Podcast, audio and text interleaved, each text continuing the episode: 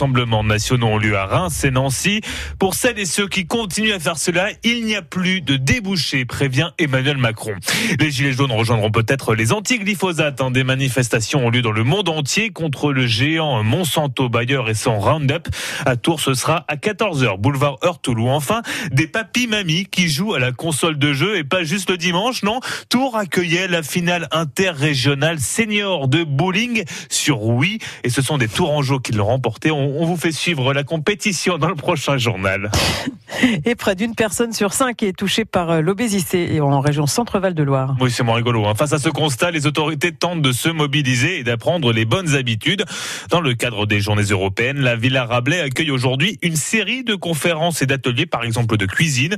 L'obésité est une maladie reconnue depuis plus de 20 ans. On en parle ce matin avec votre invité, Marie-Ange Lescure, le professeur Régis Ancard de l'Obécentre à Tours, qui regroupe de nombreux professionnels de santé pour la prise en charge de l'obésité. Professeur Ancard, bonjour. Bonjour. Quelle est la situation en Indre-et-Loire et de façon plus générale en région centre euh, de l'obésité? Ça dépend, on va dire, de la classe d'âge dans laquelle on se situe. Chez l'enfant, la situation est plutôt stabilisée, et puis chez l'adulte, euh, elle a quand même tendance à augmenter. Quand on prend du poids, dans 80% des cas, il y a quelque chose, ça a un sens, a une signification. Des gens mangent par exemple trop parce qu'ils ont un, à traverser un problème euh, psychotraumatisme, on va dire. Ça peut être extrêmement variable, ça peut être une séparation, ça peut être un décès, ça peut être des choses aussi beaucoup plus graves. C'est l'une des explications, c'est pas la seule, bien entendu.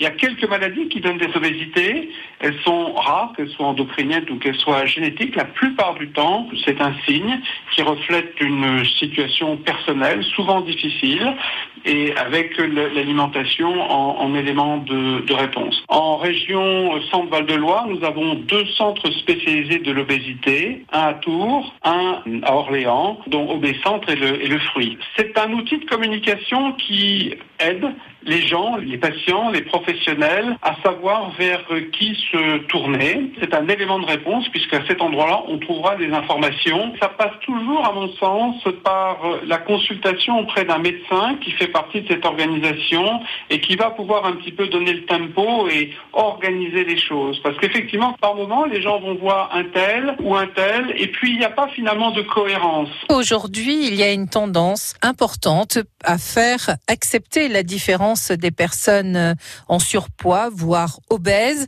Est-ce que c'est productif pour l'acceptation évidemment des autres, mais est-ce que ce n'est pas contre-productif dans la prise en charge de la maladie C'est extrêmement positif parce que vous savez, vous pouvez pas, entre guillemets, modifier des éléments de votre vie si quelque part vous n'êtes pas déjà un petit peu mieux dans votre tête. Aussi, tout ce qui va renforcer la confiance en soi, l'estime qu'on a de soi, sera un élément déterminant, si vous voulez, de toute démarche, qu'elle soit diététique, d'activité, de changement de, mode de vie.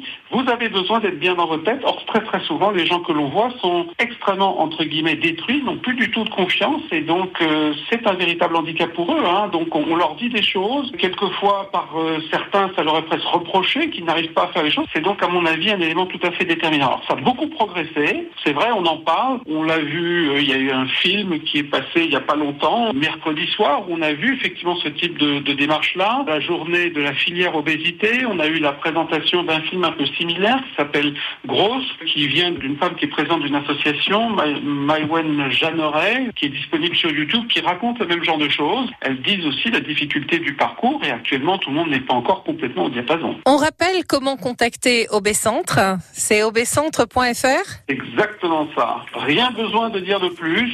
Quand on tape ça, on tombe dessus et donc euh, il y a différentes pages qui expliquent un petit peu, entre guillemets, la maladie, puis surtout euh, d'un annuaire de correspondants qui serviront aux patients, on l'espère. Alors attention, le fait de contacter tel ou tel professionnel ne peut pas dire forcément que ça se fera dans la minute, mais en tout cas là, on a regroupé des gens aussi qui ont tous signé une charte, qui s'engagent à une même démarche, je dirais, euh, d'approche. Et ça, c'est aussi un point très important. Une démarche, je dirais, de bon sens, raisonnable, ne soit pas, entre guillemets, détruite par quelqu'un qui euh, pratiquerait des régimes excessifs ou qui pousserait à telle ou telle attitude thérapeutique, ce qui ne serait pas une bonne chose. Professeur Ancard, je vous remercie.